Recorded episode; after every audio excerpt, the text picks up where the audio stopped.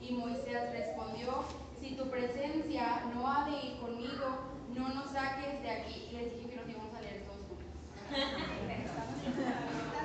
Otra vez, no me poniendo atención, ¿verdad? Ok, una vez más. Y él dijo, mi presencia estará contigo y te daré descanso. Y Moisés respondió, si tu presencia no ha de ir conmigo, no nos saques de aquí. Les voy a pedir que, que me ayuden a orar, oraremos juntos para que Dios sea quien, quien hable en esta hora.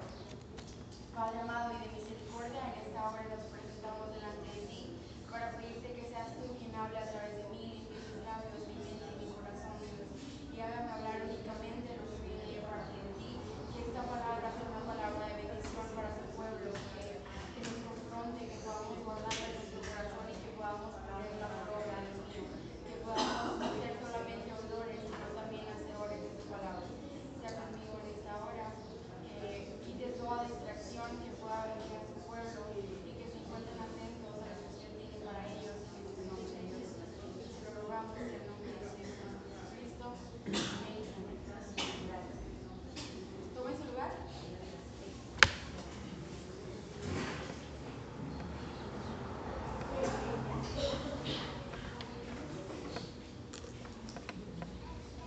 Ah, primero que nada,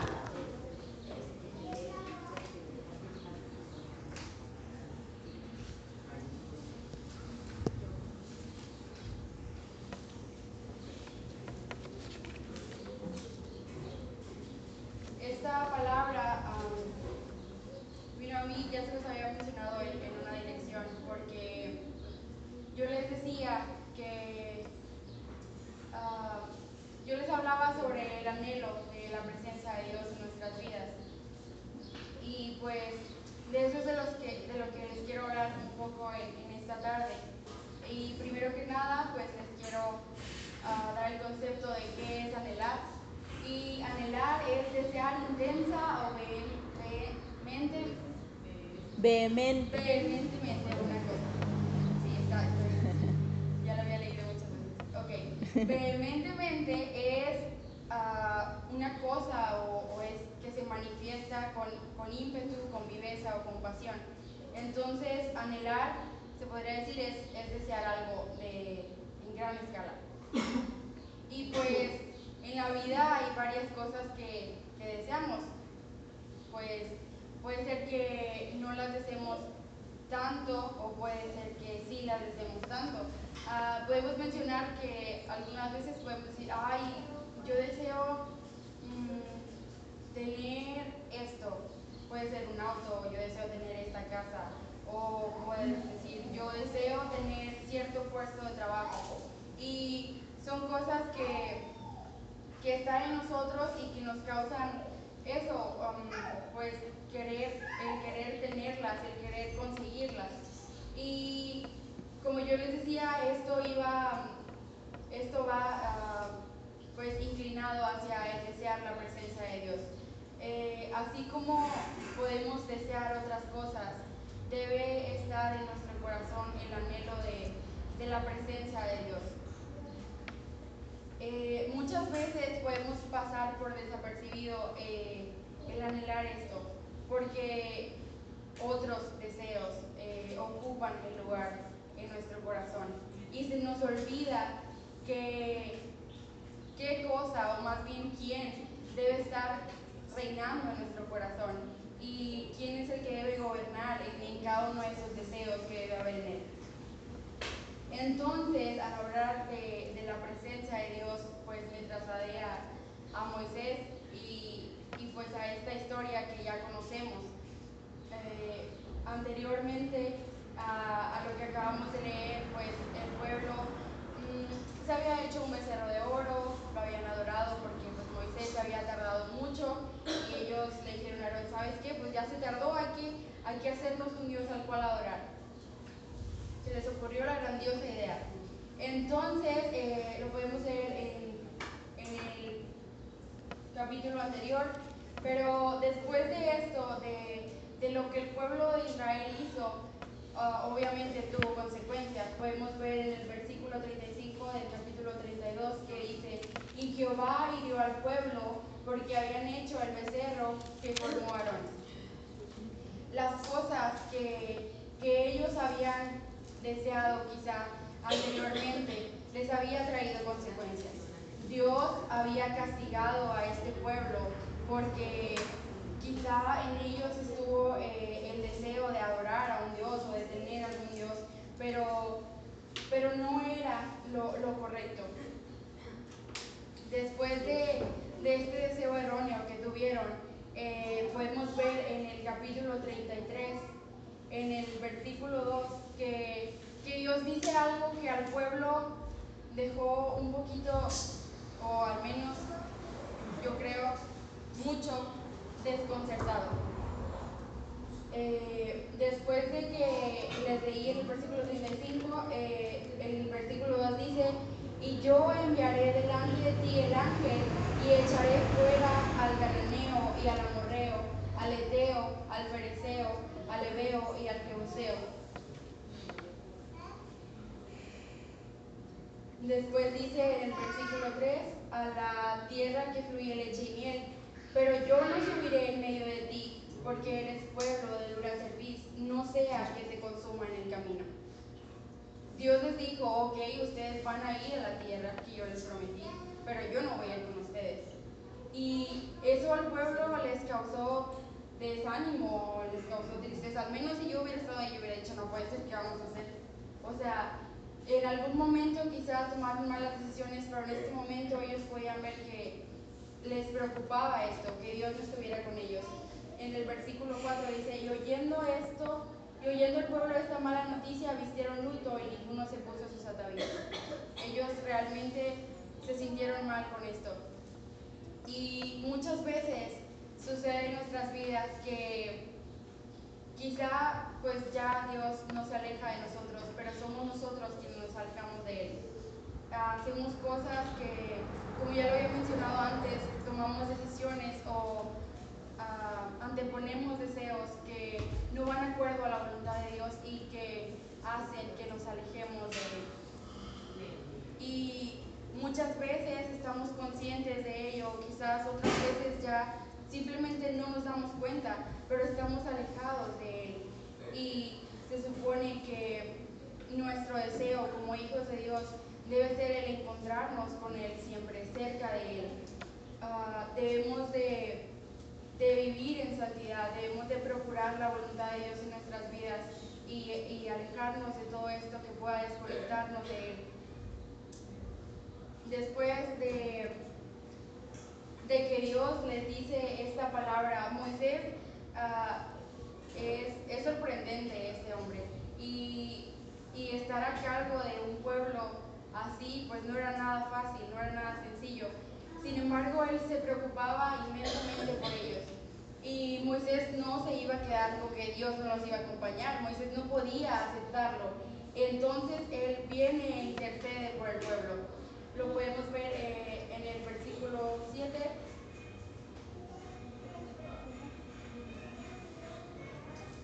Y Moisés tomó el tabernáculo y lo levantó lejos fuera del campamento y lo llamó el tabernáculo de reunión.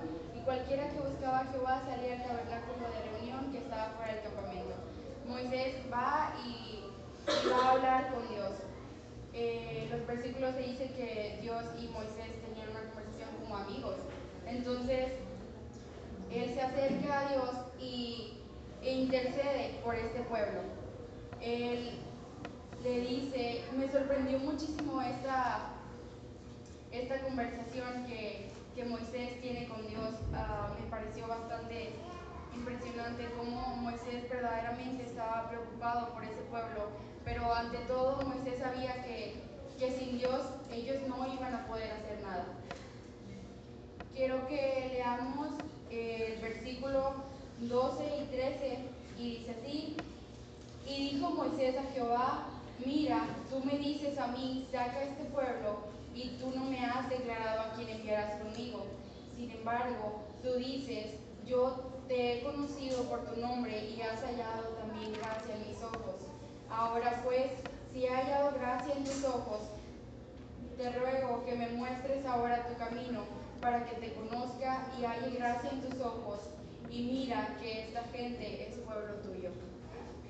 Moisés de cierta manera supongo que se sentía como, Dios, ¿cómo me dices que me vas a dejar? O sea, primero me dices que confías en mí, que yo voy a sacar este pueblo y, y ahora me dices que ya no vas a conmigo. De alguna forma siento que él se sentía como confundido, pero, pero es asombroso lo que él le dice. Eh, Moisés, como ya les había dicho, él quería que Dios fuera con ellos. Eh, aquí dice que Dios le había dicho a Moisés que, conocía su nombre. Dios había confiado en Moisés para esto. En algún momento eh, nosotros también hallamos gracia delante de los ojos de Dios. Y ahora pues estamos aquí. Es por eso que nos encontramos en este lugar, porque Dios en su infinito amor nos rescató y nos dio su Espíritu Santo que, que mora en nosotros. Entonces, nuestro deber o nuestra preocupación debe ser que, que ese espíritu esté, esté, en conexión con Él, que nos encontramos cerca de Él buscando de su voluntad todo el tiempo. Y de la misma manera que Moisés expresa esto y ese, esa preocupación porque Dios vaya con él, debemos nosotros también eh, demostrar ese, ese anhelo de que si Dios no se encuentra en, en, nuestra vida, si Dios no se encuentra con nosotros, si no estamos conectados con su presencia, no vayamos a ningún lado, porque sin duda alguna nada bueno le iba a esperar a ese pueblo si se encontraba alejado de Dios y Moisés lo sabía. Eh, él rogaba aquí en el versículo 13, dice, ah, ahora pues, si, ella, si hallado gracia en tus ojos, te ruego que me muestres ahora tu camino para que te conozca y haya gracia en tus ojos. Y mira que esta gente es pueblo tuyo. Al igual que Moisés, nosotros debemos anhelar eh, que Dios nos muestre la voluntad que Él tiene para nosotros, que, que podamos conocerle más. Quizás nosotros no tenemos un pueblo que liderar como Moisés, pero nosotros somos nuestro propio Moisés. Debemos de ocuparnos de que, de que Dios se encuentre, eh, que su presencia se encuentre con nosotros todo el tiempo y estar conscientes de que esa presencia nos va a acompañar y nos va a guiar.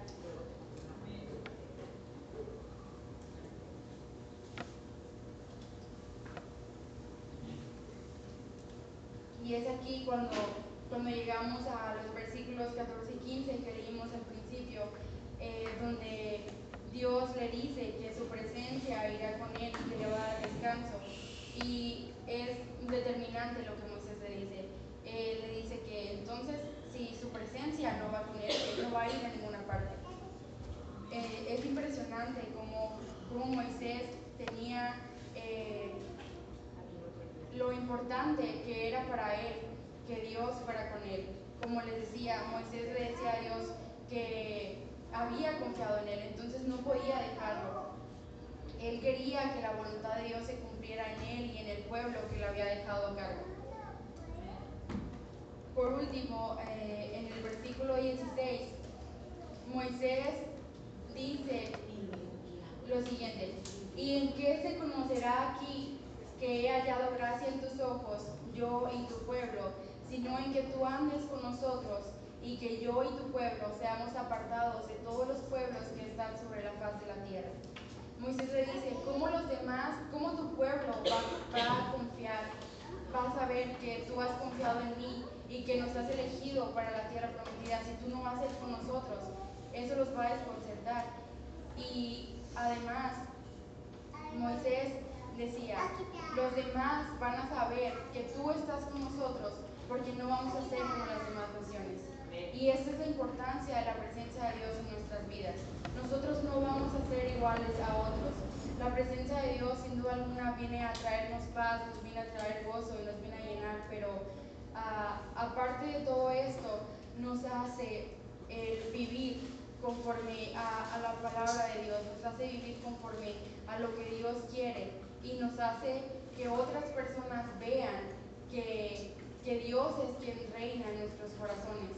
Uh, lo había dicho Oscar en, en su predica anterior, eh, el rostro de Moisés brillaba porque él hablaba con Dios.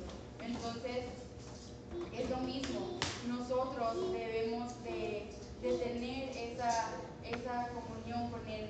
Debemos de encontrarnos así en su presencia y anhelarla para que podamos ser un ejemplo a todas aquellas personas que, que se encuentran allá afuera y que no le conocen.